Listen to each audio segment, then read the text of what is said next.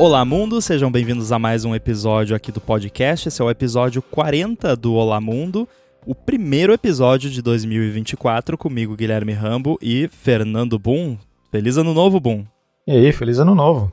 Como é que estão as coisas por aí? Por aqui tudo bem. Eu quero saber se você conseguiu descansar aí, você uhum. deu uma viajada, imagino que tenha tido aí um breakzinho de final de ano. Sim, Deu para voltar relaxado ou, ou, só um pouco? Não, eu já tô, já tô cansado. Já não aguento mais 2024. não, deu, deu. Passei um tempinho aí no, aí no Brasil, fiquei é, curtindo lá o, o, meio do nada onde meus pais moram. Daí deu para descansar bastante. É sempre bom ficar um pouquinho longe aí de, sei lá, tecnologias em geral por um tempinho só para esfriar a cabeça e botar as ideias no lugar.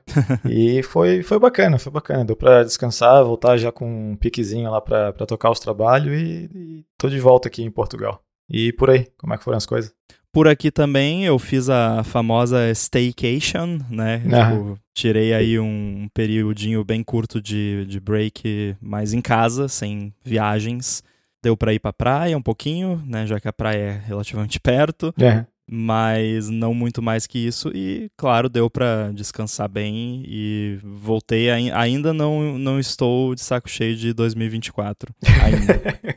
Me dá mais uns três dias. Pois é. Não, no próximo episódio eu pergunto de novo. Beleza.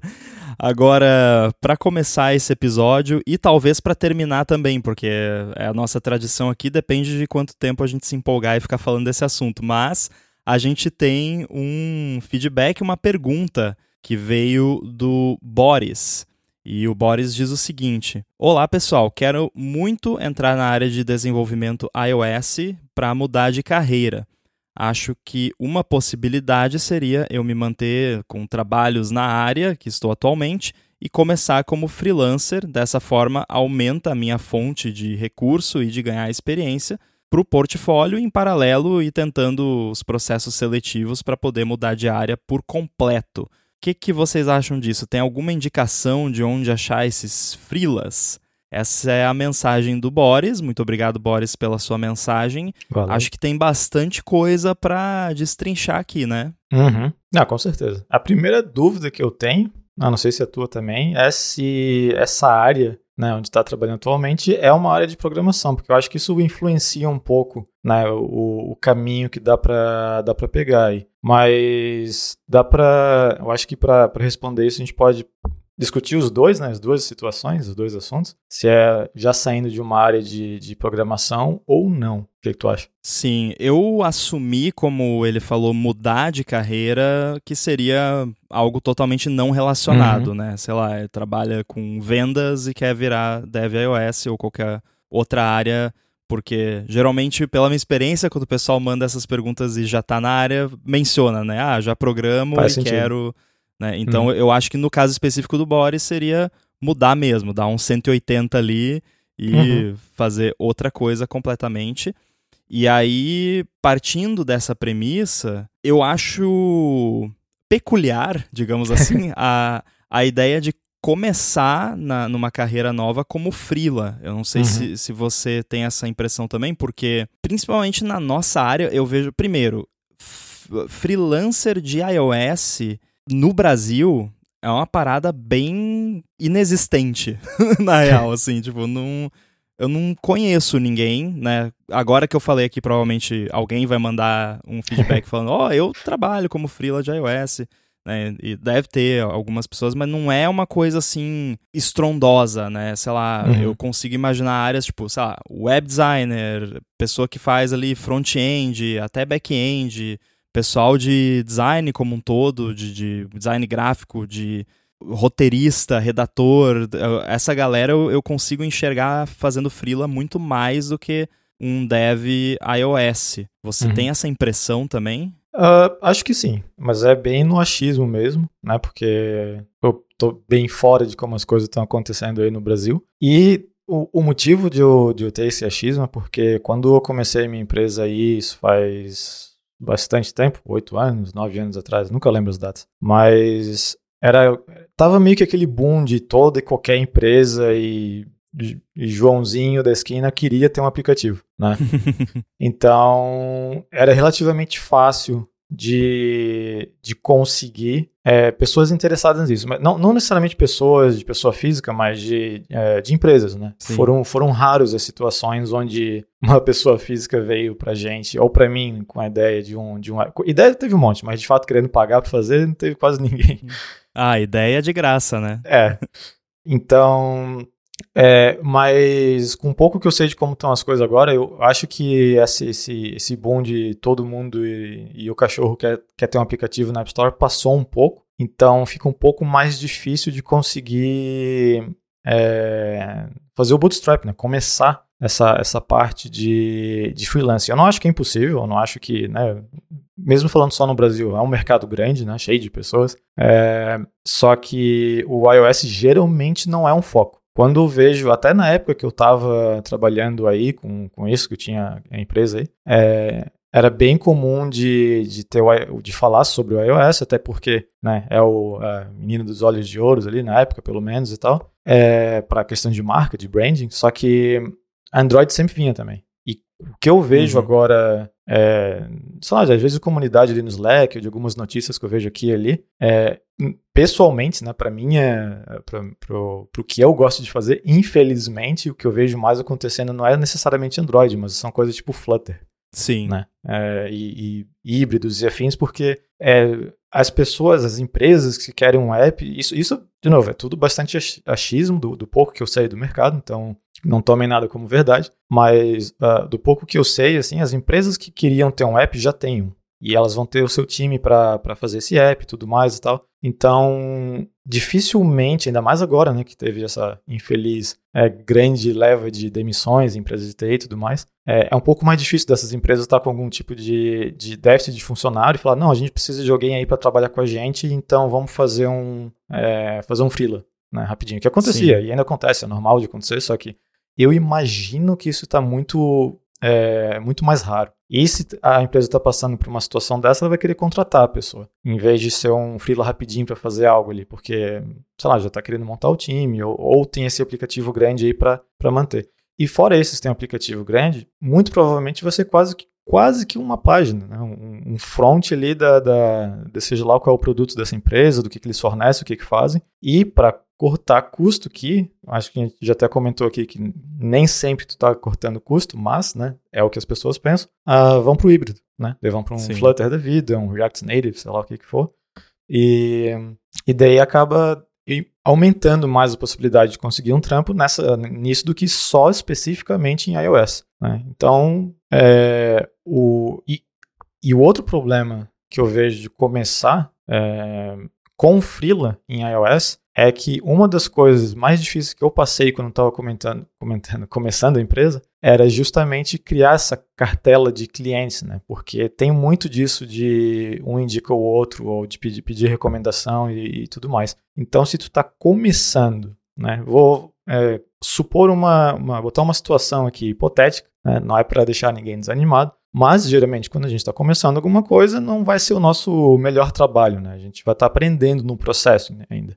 Então, tu pega lá os primeiros um, dois clientes, faz um trabalho que não vai ser o melhor, né? não vai ser porque tu ainda está na fase de aprendizado e vai, vai dificultar mais ainda conseguir os próximos clientes, porque ainda mais, dependendo de como for que está procurando é, é, uma próxima, um próximo freela, se for de repente numa mesma cidade, numa mesma região, é, uma pessoa fala com outro e, e, né, se for em sites que você consegue pegar freela que, agora eu não lembro os nomes, a gente pode dar uma olhadinha depois, mas tem uns sites aí que tu consegue pegar é, freela que eu não recomendo muito. Geralmente só tem furada. É, mas daí tem as reviews também, né, que a pessoa pode deixar e tal. E esses sites geralmente também tu vai estar competindo com muita, muita, muita gente. E tem aquelas pessoas que pegam qualquer coisa ali, cobram nada e, sei lá, fazem a, a, as trambiqueiras lá e, né, tu vai estar competindo com muita gente assim. É, mas isso é a minha visão de quem nunca trabalhou com esses sites. Eu conheço pessoas que já trabalharam com eles, tiveram experiências ruins, né? Então eu estou bem bias de um ponto de vista bem negativo, né, dessas coisas. Eu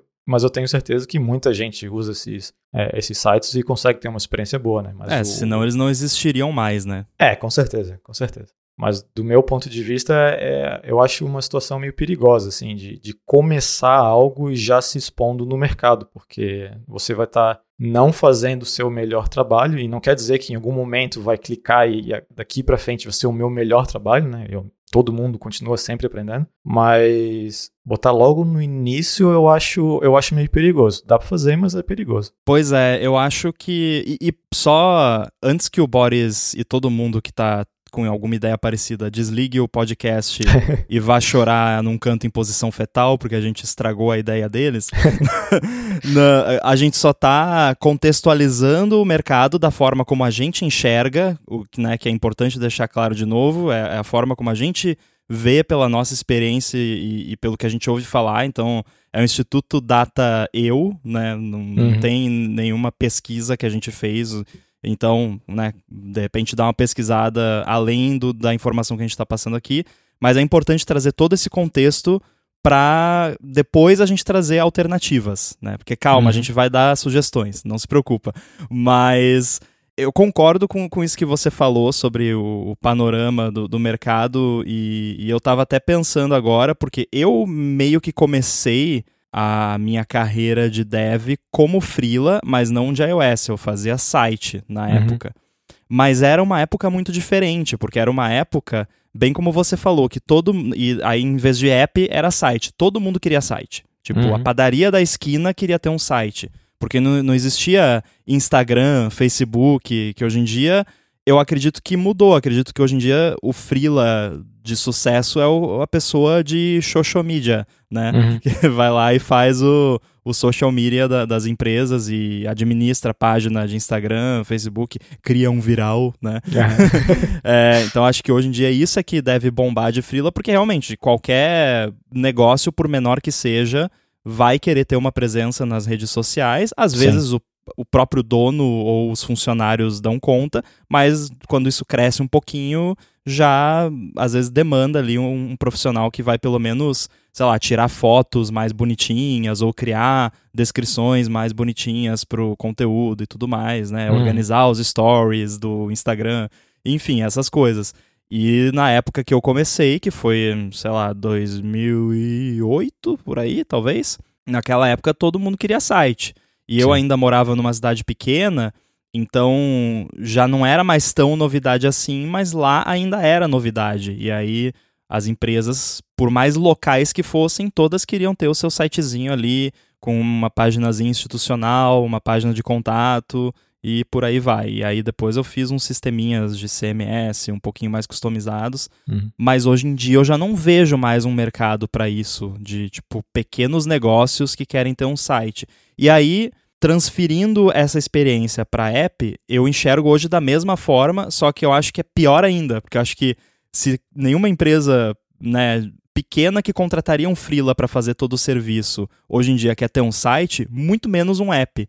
Uhum. E o que eu vejo hoje em dia na prática de empresas menores, aí a, padaria da esquina ou a, a, pizzaria ali que tem um delivery e tal e, e não quer entregar só no iFood ou em outros apps, que tem o app próprio, é tudo white label. Então, Sim.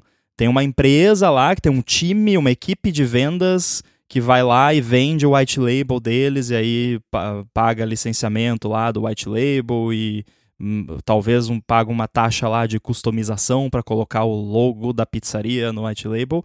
E é isso, mas não é frila, é uma empresa com um time Sim. de vendas, o que era o meu maior terror na época que eu era frila, porque se tinha um, sei lá, a padaria do Zezinho quer fazer um site e eles estão orçando por aí, eles orçam comigo e orçam com a Super Blaster Master Studio de web design, que tem um, uma equipe de 100 vendedores e equipe de atendimento e não sei o quê, eles iam contratar ó, a Super Blaster Master Web Design lá, Sim. porque eu era só um moleque, né? Uhum. Então, é, eu, eu vejo muito dessa forma.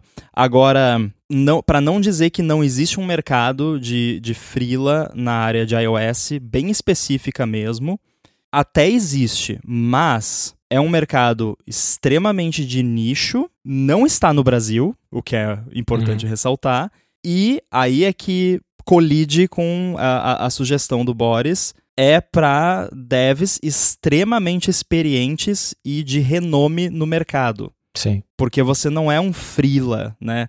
Que você é um consultor, né? Uhum. Você é, faz consulting. E aí é outra parada, porque eu posso pegar como exemplo o John Sandel.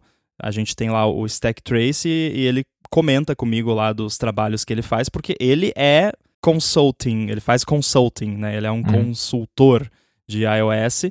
E aí geralmente é assim: tem uma empresa que fez um app normalmente terceirizado, então a empresa que é um app Normalmente são empresas de médio para grande porte, não são empresas, né, não é a padaria da esquina. A empresa vai lá, faz um, um app, normalmente é, contracting, vai lá, contrata uma empresa para fazer o app e, e acabou.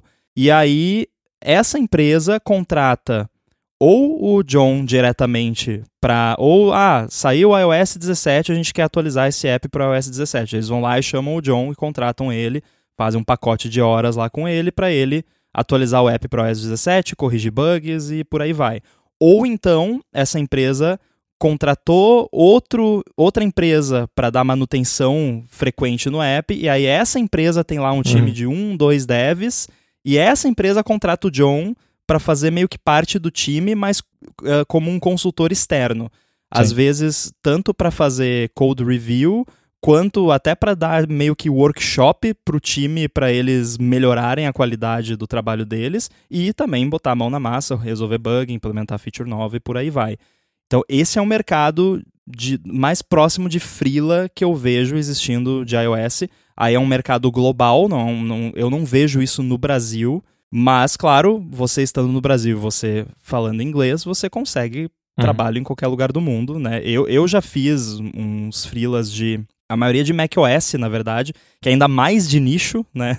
Justamente porque, tipo, eu sou conhecido no mercado de Apple por ser um desenvolvedor com experiência em macOS. E aí, às vezes, tem uma empresa lá que está precisando de alguma coisa muito específica de macOS e não sabe mais a quem recorrer, aí vem alguém e descobre o meu contato e fala comigo. E aí, raramente eu acabo pegando quando eu acho interessante, porque realmente não é o meu foco. Então, isso tudo é para contextualizar como esse mercado ele é extremamente de nicho e não é um mercado de você começar. Sim. Né? Acho que a gente conseguiu exemplificar bem. E uma coisa que, que também pega muito, que geralmente não é muito bem contabilizado nessas horas, é o tempo, ou seja, dinheiro e, e oportunidades perdidas que vai ser investido para achar esses freelas, né? Sim. Se você está começando é, e ainda tem outra renda, que, ou seja, tu já tem um trampo, né? Tá trabalhando lá, gastando horas lá e tal, já está cansado com aquele, aquele trabalho. Vai chegar em casa ainda vai ter que ficar procurando freela. O tempo que vai sobrar para estudar e aprender vai ser drasticamente reduzido. Então a chance desse primeiro freela ainda ser um trabalho pior do que poderia ser é muito grande, né? Obviamente depende de cada um, mas o, o, tempo, e eu falo isso com experiência, porque quando eu comecei minha empresa, uma das coisas que mais gastava tempo no início era achar os clientes, né? Porque é muito, é muito difícil. E ainda mais, né? A, a coisa com, com iOS, a coisa mais engraçada que tinha é que, para ver o nível da situação, quando você falava que, ah, você tem que ter uma conta da Apple para publicar os apps. Ah, ok, que legal. E é 99 dólares por ano. Ah, então não quero mais. É, sabe? É. Isso só o nível de situação aí, várias desse tipo de reuniões que eu tive, que eu, que eu passei, viajei, fui para cidades diferentes e tudo, para conversar com as pessoas, porque era muito comum de, ah, não, tem que ser né, face to face, sei lá o quê, para fechar o projeto, tem que confiar em você, porque ainda não tem portfólio, papapá. Dá para entender, né? É uma situação meio. Isso é uma parada que eu ia comentar também, porque assim, se você já tá trabalhando full time, ou mesmo que seja só part time, e você quer ser freela, ainda mais considerando um mercado de nicho, como eu mencionei, mas mesmo, por exemplo, na época que eu fazia os freelas de site lá, dificilmente eu fechava algum negócio sem envolver pelo menos uma reunião presencial, uhum. né? Uhum. Hoje em dia, tá, provavelmente vai ser mais flexível de reunião via Zoom e tal, né? Principalmente se for um cliente de fora, obviamente. Sim. Mas vai envolver ali em algum momento algum tipo de comunicação síncrona, né? Uhum. Uma call. E aí, se você tem um trabalho full time que não te dá flexibilidade, é, você vai marcar reunião no sábado, vai marcar reunião de noite, né? Aí já. Sim já complica, né? Uh, mas acho que não vale a pena a gente ficar batendo, né, martelando essa questão de frila não é bom para começar. Acho que já ficou claro aqui. Não queremos também desestimular todo mundo a, né, desistir. Então, vamos trazer aqui então uma sugestão de, de caminho que de novo é só uma sugestão, não quer dizer que é o que funciona, né? Cada um sabe o que funciona para si, mas assumindo então essa ideia de que começar como freela na área de dev iOS não rola, o, o que que você faria? De, boom, digamos que você hoje trabalha lá de vendedor em algum lugar e tal, ou qualquer outro uhum. trabalho de escritório, e você está afim de migrar para a área de dev Apple. O, como uhum. você sugeriria fazer esse caminho continuando no, no, no, job que você já tem Sim. e aos poucos ir desenvolvendo uma carreira né, paralela? Então, é, até posso dar de exemplo um pouco como foi comigo. A diferença é que eu não estava numa área diferente, né? Eu estava trabalhando com programação, porém eu queria mudar de foi completamente, né, uma mudança grande, foi de basicamente fazer sistemas embedded para Linux, para iOS. Uhum. E mas o, o approach que eu fiz é basicamente o que eu recomendo, né? Numa situação onde ainda mais que não, não quer deixar o trabalho de lado para não perder fonte de renda, o que faz todo sentido. É primeiro estudar por conta e estudar por conta envolve fazer esses aplicativos para você mesmo, né? Ou seja, inventa, sei lá, imagina que tu tá tu acha um, né? Inventa um cliente na tua cabeça que quer fazer um aplicativo que tem X, Y, Z features no teu app e daí tu faz para você mesmo, para ver quais são as dificuldades, ver como é que é, o tempo que você demora para fazer e, e assim vai criando portfólio, porque depois tu pode pegar esses aplicativos e na tua, nas tuas primeiras reuniões com, com os freela que tu tá achando, mostrar, não, eu já fiz A, B, C e D. Então, se você quer fazer um app que é estilo um Twitter, olha só, eu tenho esse app aqui que tem um monte de. tem essa lista que faz scroll dinâmico e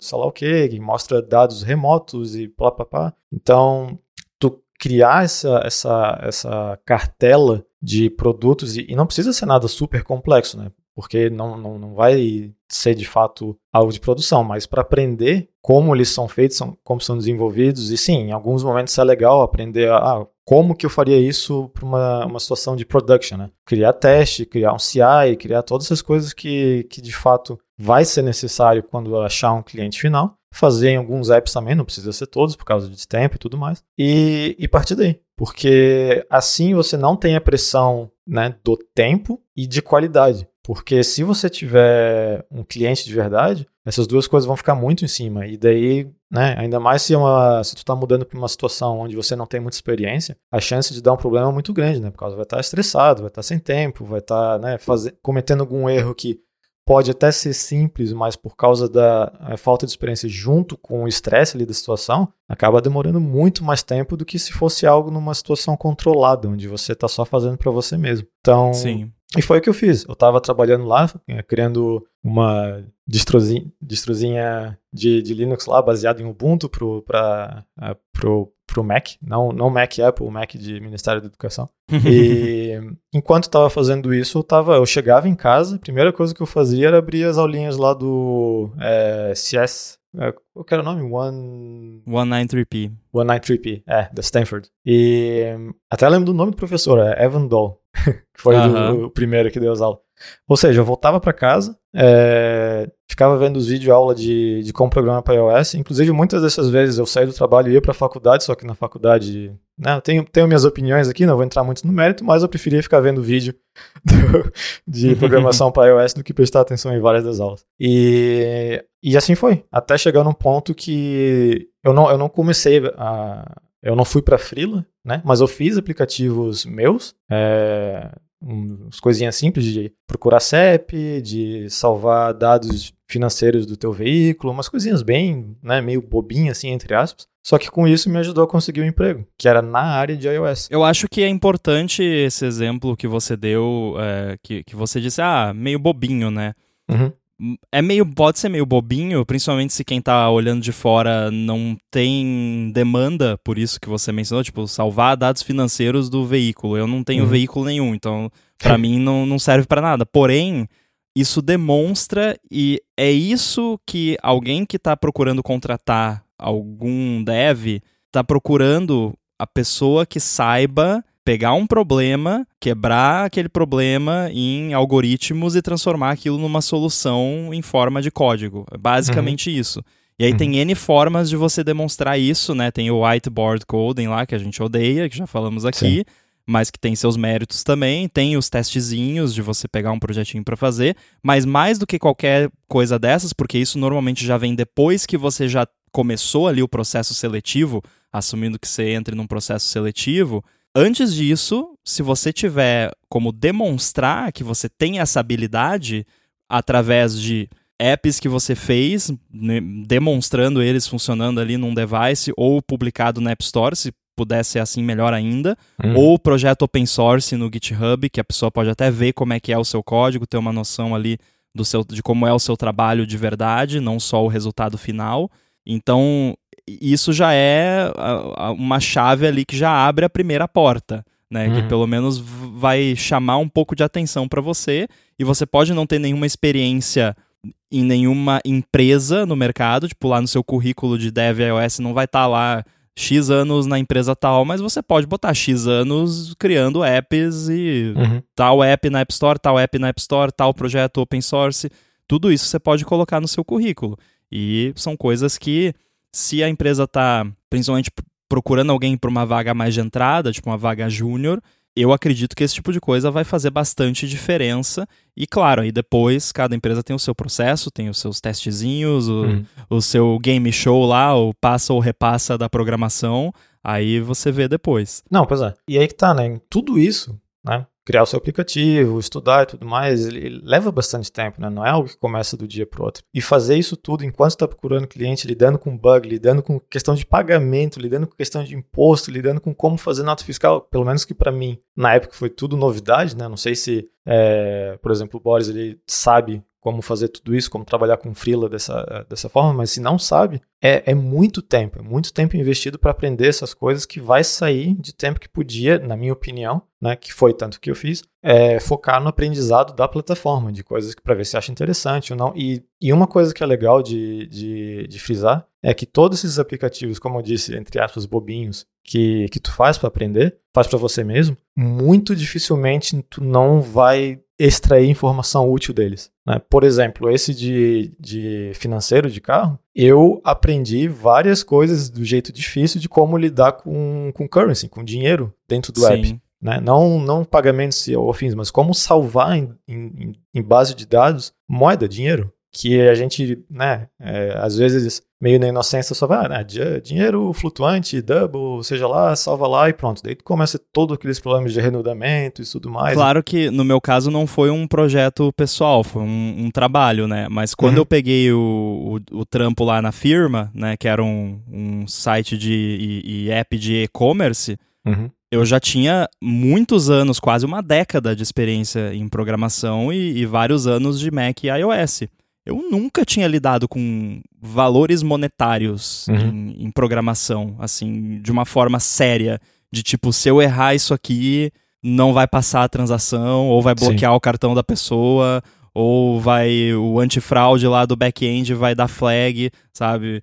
Esse tipo de coisa eu nunca tinha lidado de uma forma tão direta com esse tipo de problema e aprendi lá, né? E, e aí você pode expandir isso para N outras coisas, né? Sei lá, Sim. você faz um app que você bota, faz filtros em, em vídeo, você quer botar filtro de Instagram num vídeo, você vai ter que aprender sobre AV Foundation, sobre como funciona vídeo, o que, que é um frame, como processa, uhum. Core Animation, Core Image, como escreve o arquivo em disco, gerenciamento de memória, negócio de rodar coisa em paralelo com async olha quanta coisa você aprende para resolver uma Sim. parada só. E isso tudo é coisa que você vai acumulando. Você pode até esquecer como você fez, né? Se não é uma coisa uhum. que você faz com frequência.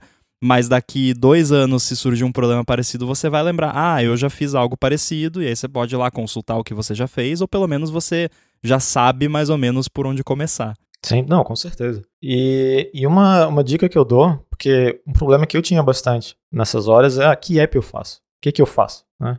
procurava mais ideias e tal, e sempre tipo, ah, o que, que eu faço? E não, nada me empolgava muito. Os que eu mais me interessava de fazer era reproduzir apps do sistema do iOS. por exemplo, Perfeito. weather, né? Tu quer fazer ali, se bem que hoje em dia o weather tá bem mais, né, complicadinho, cheio de animação e tudo mais, então eu diria que ele é um app avançado, mas sei lá, pega um, um relógio, um notes, né? Reminders. Reminders. Tenta fazer esse, é porque daí tu vai começar a perceber como tem coisas que parecem difíceis e são fáceis e vice-versa. Coisas que parecem super difíceis. Né? Não, coisas que parecem super fáceis e são difíceis. Ah, eu me enrolei todo, mas enfim, entendeu.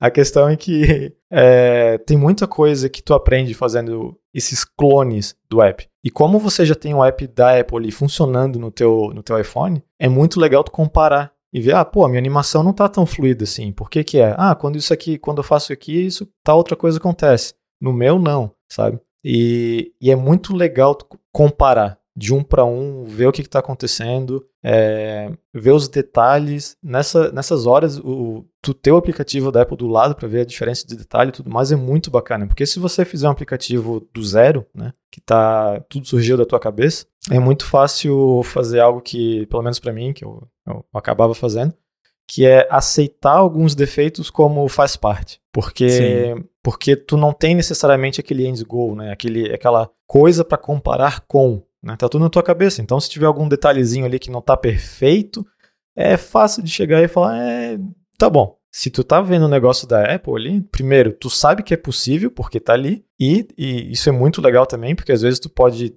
querendo ou não chegar numa situação que não que é impossível, mas é né, extremamente complicado, sei lá o quê. É, e outra que tu consegue comparar. Então, eu, eu, eu sugiro pegar uns aplicativozinhos ali da, da Apple que já vem no sistema, ver os que parece ser mais simplesinho, começa por ali. Faz um clone dele, vê como é que funciona. Porque se tu conseguir pegar, né, 3, 4, 5 aplicativos da Apple e conseguir reproduzir eles de uma maneira 90% fiel, daí, daí eu acho que já tá legal, assim, para de fato pegar frilas e não ficar muito preocupado com, ah, será que eu sei a qualidade do, do que eu faço tá bom ou não? Porque já passou pelo período de aprendizado, já, né, já tem o básico ali na, na, na, cabeça funcionando e não tem mais aquele, aquela dúvida de, ah, vou, vou investir tempo na educação ou na procura de frila, porque, né, porque tu já provou que sabe fazer um negócio, que já conseguiu fazer os clones dos aplicativos ali. Então, é, Obviamente, não é todo mundo que gosta de fazer algo que já existe, né? Comparar e tal.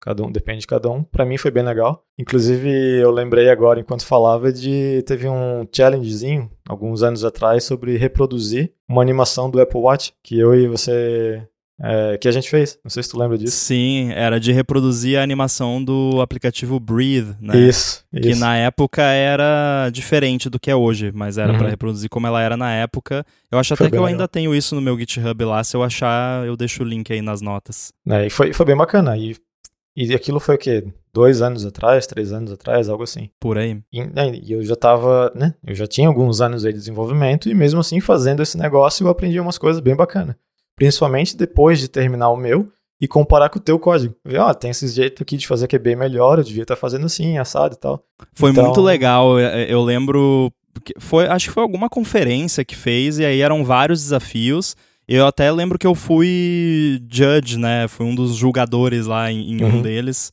É, não, na verdade, eu tô confundindo. Eu acho que isso aí foi um desafio do Paul Hudson, do podcast dele. Eu acho que é, foi. Porque, é porque depois teve uma conferência que fez um negócio parecido e eu fui um uhum. dos julgadores lá, dos avaliadores. E eu lembro que foi muito legal avaliar as soluções justamente por causa disso que você falou, porque no, acho que não tinha uma solução que era igual a outra. Eram uhum. todas diferentes e, a maior, e elas chegavam mais ou menos na mesmo, no mesmo lugar. Tipo, o resultado era mais ou menos o mesmo.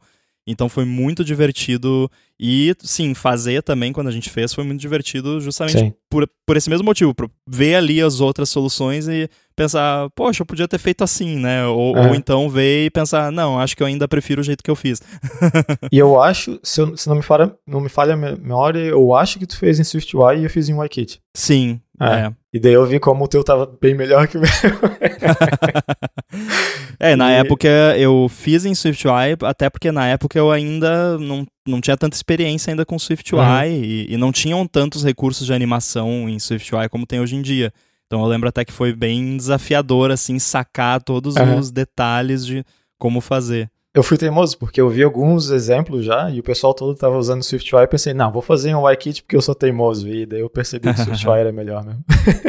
Pois é, eu, eu lembro que na época eu pensei em usar a CA Replicator Layer para fazer. Nossa. Que era um, tipo uma flor, né? Uhum. E aí eram várias pétalas e tal, então acho que teria dado certo, mas enfim, precisava aprender SwiftUI. Mas, cara, essa dica que você deu de replicar apps do sistema, ela é muito boa para você pegar detalhezinhos, assim como você disse na, na hora que está começando, mas é um exercício bom para qualquer nível de experiência, eu diria. Uhum. Porque. E, e, foi algo que eu fiz, inclusive, quando eu estava aprendendo SwiftUI. Eu olhava ali aplicativos do sistema ou elementos de UI do sistema. Sei lá, a, a Home. Teve uma vez que eu repliquei aquela animação do App Library do iPad, hum, da home uhum. screen, usando o SwiftUI, porque eu queria aprender mais a questão de interatividade das animações de SwiftUI e tal.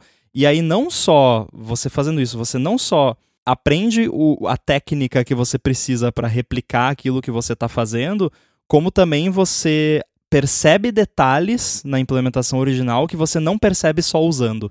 Sim. Você percebe detalhes de como uma animação funciona ou algum alinhamento diferente, e aí você começa a per se perguntar assim, não, por que, que esse label tá alinhado dessa forma? É porque uhum. tá errado, né? Porque alguém errou, ou aí você bota uma linhazinha ali e você vê que na real todos estão alinhados com o baseline de alguma outra coisa lá e fica bonito no fim das contas, né? Vários detalhezinhos de comportamento, de quando você toca no botão e aí abre o negócio, por que, que o negócio abre assim e não assado? Tudo isso que você não pensa quando tá só usando um app, você replicando, você presta mais atenção e acaba percebendo esses detalhes menores. E eu vou dar uma dica que eu fiz o teste aqui enquanto a gente estava falando. Você falou de né, como ter ideias de aplicativos de teste uhum. ali para fazer para aprender. E é óbvio que eu tinha que perguntar pro chat GPT. Como, né, como a gente sempre tem que fazer. E hoje em dia eu recomendo, é uma ferramenta boa, inclusive, para quem está aprendendo. Uhum. Nem que seja só para trocar ideia. Mas ele deu ideias bem óbvias, mas boas. E, e eu não vou ler tudo que ele escreveu, mas para cada sugestão ele descreveu algumas features e ah, algumas coisas que você poderia aprender. Então ele deu uh, aplicativo de lista de tarefas, né? Óbvio, uhum. é o primeiro de todo mundo. Clima, né? Previsão do tempo. Uhum. Gerenciador de despesas pessoais, ó, é o seu é. exemplo ali de lidar com moeda. Aplicativo de receitas e jogo da memória. Jogo da memória eu não teria pensado, mas é um bom também. Jogo da memória é o que é, eu acho legal, porque se tiver algum problema, de alguma dificuldade, se olhar aquelas classes da Stanford que eu comentei aqui, é, se eu não me engano, a mais recente, ou a penúltima, uma dessas aí, o professor lá ele ensina é, estrutura de dados usando um jogo da memória. E depois ele vai para animações e tudo mais tudo em cima desse jogo. E tu vê a uhum. transformação uhum. ali de como ele começa do jeito bem simples e vai estruturando melhor o código, é fantástico. Eu recomendo fortemente. Eu acho que todo, todo episódio aqui que a gente comenta sobre aprendizado, eu não consigo não mencionar esses cursos do Stanford, que eu nem sei se ainda estão ainda tão, tão sendo atualizados ou não. Eu imagino. Tá sim. Eu, eu espero que sim. Ah, que bom. Então, é, é, a melhor recomendação. E uma coisa só que eu queria voltar é que lá no início eu disse que é, é um pouco diferente se a pessoa está mudando de área de carreira, começando com freelance, já está na nossa área né, de, de programação ou não. E o motivo disso que para mim, né, na, na, minha cabeça, o, que, o motivo disso ser diferente é que se você já trabalha com programação, vamos supor que né, o Boris ele trabalha com, sei lá, back-end, né? Então, muitas noções de qualidade de software já, já existem, né? Como aplicar uhum. teste, como funciona um CI, pá, pá, pá, todas essas coisas de como garantir que o teu produto não vai ser um, é, um desastre no uhum. início, essas noções já existem, né? já são mais, um pouco mais enraizadas. Então, os problemas que vão existir né, vão ser focados na plataforma de ah, o que, que eu uso, quais são os frameworks que dá para usar e tudo mais. Né? O que não invalida ainda o que eu falei no início, de que eu ainda não acho que é uma boa ideia começar já com Freela, né? mas é um pouquinho, na minha opinião, mais fácil de ir para um caminho desse. Né? Digamos que hoje eu é, né, tô aí trabalhando há anos e anos com, com iOS, com macOS, é, decido de repente virar, sei lá, um dev front-end e JavaScript. Né? Não, uma coisinha melhor, né? Back-end, vamos lá, back-end. é, eu não ia começar, eu não ia gostar de querer já arranjar um emprego assim, do nada, ou já pegar um freela e aprender enquanto eu tô é, fazendo esse freela. Eu ia gostar de, né, como eu falei aqui, já fazer meus, é, meus exemplos de back-end, de como seria, quais são as stacks, aprender um pouco mais como funciona, fazer uns deploys aqui e ali de como, né, de, de alguma coisa funcionando. E daí depois sim procurar, procurar um trampo na área. E só que como eu já sei, né, eu já tenho noção de qualidade de software, de né, um, um pouco, né, eu, eu, espero que eu tenha um pouco é, noção dessas coisas, fica um pouco mais fácil de chegar e pensar, não, será que o que eu sei agora é o suficiente para já tentar alguma coisa ou ainda estou muito verde ali? Porque, né, e mesmo assim, mesmo já estando esses anos né, de experiência na área, quando tu muda para algo muito diferente, é um pouco difícil ainda de ter esse tato de saber aí se, ah, já tá legal, já, já, já me viro muito bem agora ou não. Então, é, só queria voltar nesse tópico ali, porque eu acho que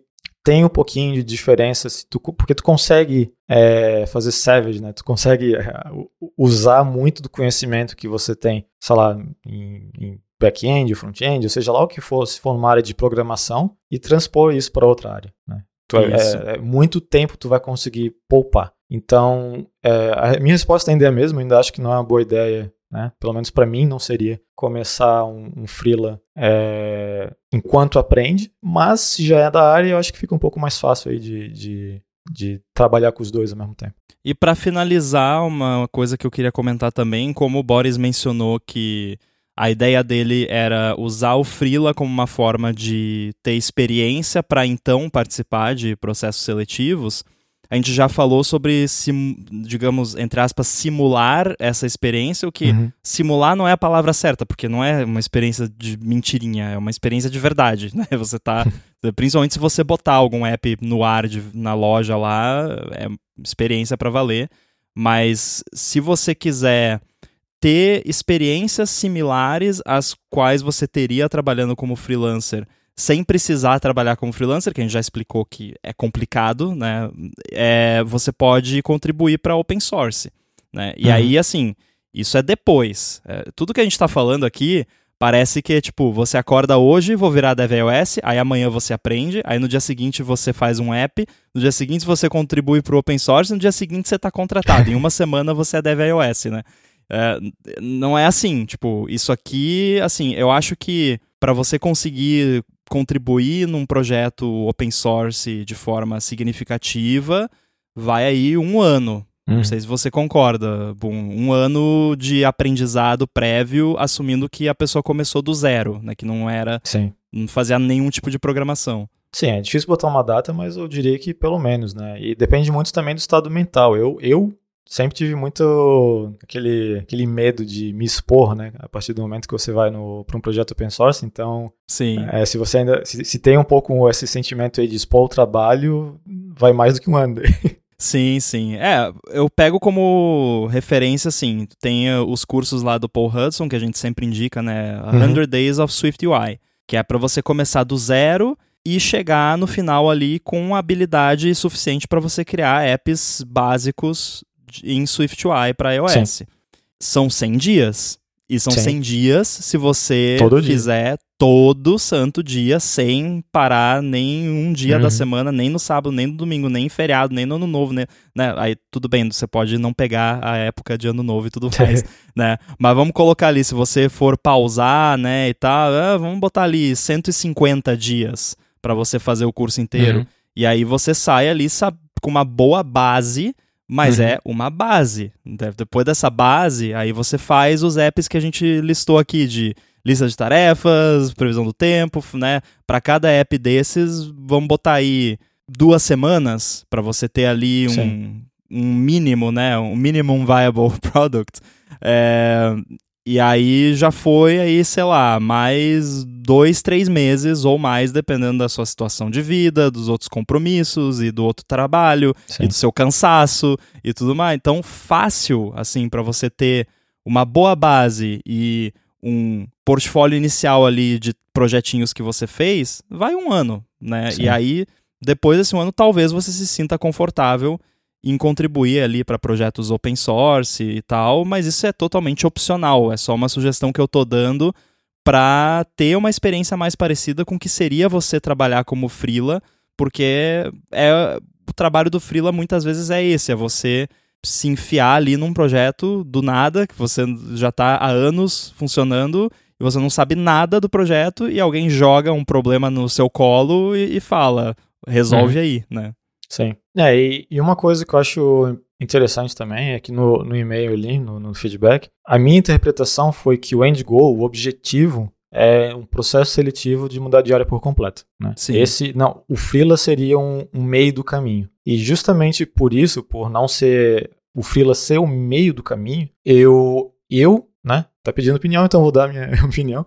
Eu acho mais inteligente focar no estudo, focar no, nos projetos pessoais, criar no, focar no portfólio. E com isso não, não tem problema nenhum, inclusive eu recomendo, eu acho que é legal já começar é, a fazer a entrevista, ver o que, que o pessoal está precisando, ver como são os processos, porque se você tem o teu portfóliozinho ali, já dá para mostrar coisas, já dá para chegar e olha, eu não trabalhava com isso antes, mas eu gosto da área, me interessei, eu aprendi sozinho, tá aqui o que eu sei fazer, disposto a aprender mais, blá blá blá, aquelas coisas de sempre. E focando nisso, né, sem ter que se preocupar com a parte de achar cliente, achar isso, achar aquilo, vai ser mais rápido. E eu não acho, né, eu posso estar errado, mas eu não acho que a grande maioria das empresas vai se importar se o projeto que você fez foi num freela ou foi para você mesmo. Né? É, na minha uhum. opinião, é completamente irrelevante se você fez o projeto sendo pago por ele ou não. A única diferença do freela seria que você talvez teria contato com Sim. um projeto de um nível maior do que você conseguiria fazer sozinho ali por conta própria do zero, mas você consegue fazer muitas coisas legais por conta própria do zero e de repente até publicar na App Store, lançar, não precisa fazer uhum. marketing, vender, fazer dinheiro, só ter ali uma vitrine e mostrar que, ó, eu sei fazer um app bom o suficiente para a Apple deixar eu colocar ele na App Store, Sim. o que já é grande coisa. Pois é, porque o, o problema maior que eu vejo nessa situação, nesse, nesse, nesse caos, né, é que Sim. como já tem o, o, o, trabalho principal, tu vai estar tá ali depois fazendo malabarismo de outras duas coisas, que é aprender a plataforma uhum. e ainda achar clientes. Então, se der para tirar uma variável aí, já vai ajudar imenso. Então, é, a, a recomendação mesmo da, da, da, minha parte seria, né, como a interpretação que eu tive foi que o objetivo é conseguir um emprego na área, seria esquecer esse negócio de, de freelance, pelo menos na parte do aprendizado ali, na, que está aprendendo é uma coisa nova, que vai ser, vai ter momentos chatos, vai ter momentos frustrantes e tal, então tu ter que lidar com isso mais a parte de cliente, é, de repente é um peso muito grande, né? E, e focar na parte do aprendizado, porque eu acho que é, o investimento é, é mais esperto, do meu ponto de vista. Uma questão importante que a gente precisa considerar, que talvez seja uma das motivações por trás dessa ideia, é a questão de renda, né? Ah, sim. Porque se, se o Boris já trabalha há muito tempo numa área, ele provavelmente está num cargo mais sênior e provavelmente tem uma remuneração mais bacana.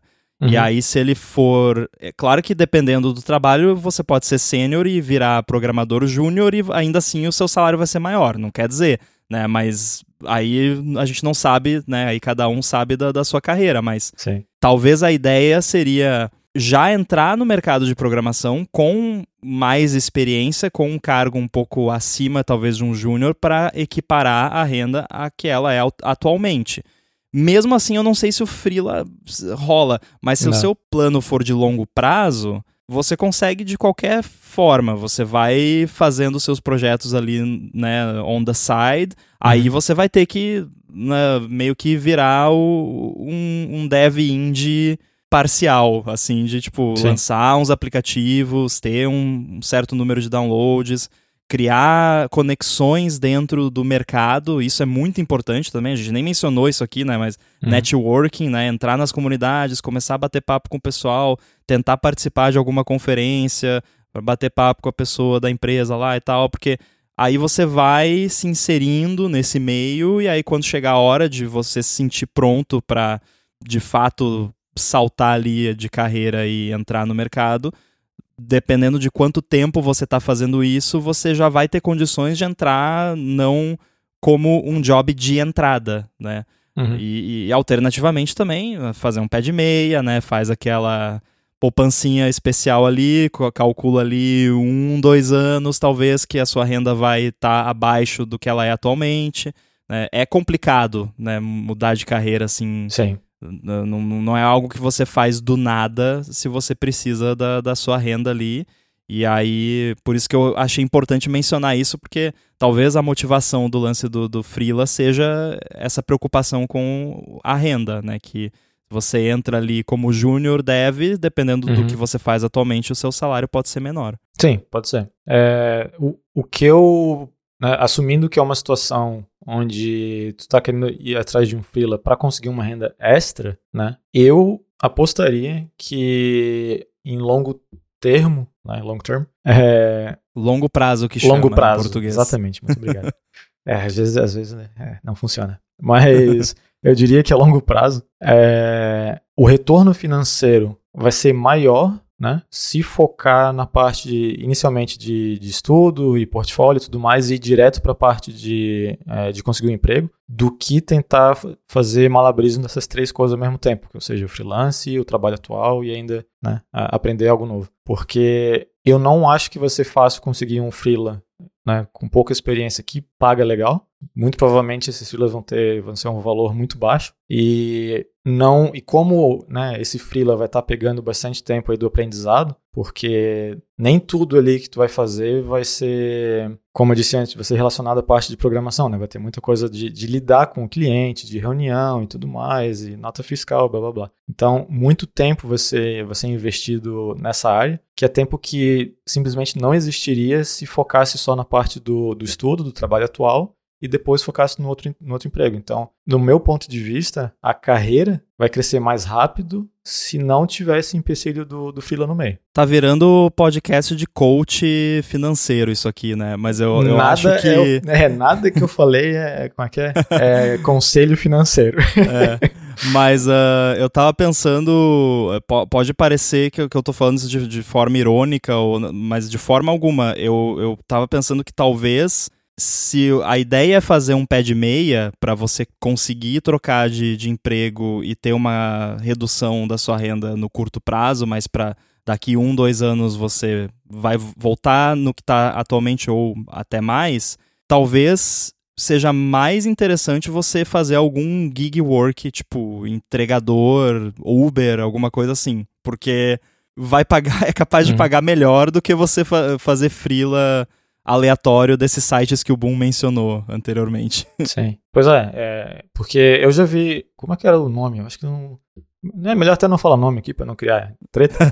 Mas eu já fui num desses sites aí pra ver como é que era e, e, e sem zoeira, assim, era gente basicamente competindo com coisa de 2 dólares a hora, sabe? Sim. E, e aquela lista de requisitos de um app que faz tudo e a pessoa chegar e falar: não, não, isso aí eu faço esse app aí que, sei lá, na minha cabeça, com a minha experiência hoje em dia, demorar coisa de, sei lá, um mês talvez, aparece uns malucos do nada falando, não, isso aí eu faço em quatro dias e é 50 dólares. Eu, ok, sabe? Uhum. Então, é, é, acontece muito esse tipo de competição. Eu não sei todo, eu não sei muito bem né, se tem site que é melhor ou pior, obviamente tem, mas tipo, não, eu não sei recomendar né, uma melhor plataforma para esse tipo de coisa. Porém, os que eu conheço é, e das experiências de, de, conhecidos que eu já vi passando por isso, não, não foram boas. Justamente por causa desse tipo de coisa. E daí, daí tem uns que começam questão de, de bidding, né? De você falar, ah, eu pago isso, da pessoa falar, ah, não, mas eu pago menos, blá blá. E, e o que, o que, o que pede menos ganha no final das contas. Daí sempre vai ter esses problemas. Então, eu, eu acho que é tudo questão de aquele opportunity cost, né? O custo de oportunidade. Uhum. O que você está fazendo agora é o que você não. É, é, outra coisa que você deixou de fazer. E isso que é o importante para mim, é focar bem no, no, no que tu né, tem como objetivo, que pelo que eu entendi aqui é de fato trabalhar na, na área como né, um funcionário em alguma empresa. Então, botar isso como end goal e o, tudo que você pode fazer que vai te deixar mais longe, vai demorar mais para chegar lá, é se, se dá para tirar, né, permitindo as condições, vale a pena tirar. E, como disse já, do meu ponto de vista, se der para tirar a parte de freelance e focar no, nos aplicativos próprios, no portfólio e, e ainda conseguir ter energia para manter o trabalho né, que já existe, que vai ser difícil, né? A gente, querendo não, todo mundo humano aí, o pessoal cansa e tem limite diário de concentração. E já, eu acho que é um caminho melhor ali, porque trabalhar como, como alguém que já teve que lidar com achar cliente, achar, criar, criar não criar o portfólio é, meu, mas tipo, da empresa ali e tudo mais. É, é muito cansativo, né? É muito tempo que é investido. E com certeza, tem pessoas que conseguem, que gostam de fazer isso e, e tem um, um, retorno muito bom, mas do meu ponto de vista, isso é algo que está tirando, né, é um custo muito grande, uma oportunidade de aprender mais rápido, sem o estresse que vai ter, para talvez fazer um dinheiro que eu estou assumindo que não vai ser muito bom, pelo menos no início, para daí conseguir chegar no ponto de fazer entrevistas e tal. Então, acho que dá para cortar um caminho aí, chegar mais rápido onde quer chegar e é, sem, sem tanto estresse. Perfeito. Muito obrigado, Boris, por ter nos dado essa pauta hoje. Acho que foi um papo bem interessante. E eu acho também que deve ter muita gente ouvindo que já teve experiência de fazer essa troca de carreira ou que está pensando em fazer também e, e, a gente, em vez de resolver dúvidas, criou mais ainda. então, por favor, mandem seu feedback para a gente. Tem o link aí nas notas do episódio para você mandar. E se tiver algum feedback que não tem nada a ver com esse assunto, quiser propor um outro tema para a gente falar aqui, mandar uma outra pergunta, fiquem à vontade também. E para falar com você, Boom, como é que faz? Ih, faz tempo. Vamos ver se eu lembro. Eu tô lá no mastodon.online, sou arroba Boom, B-U-N-N. Muito bem, eu tô no mastodon.social, arroba underline inside, e a gente volta em breve com mais um episódio. Até mais. Abraço.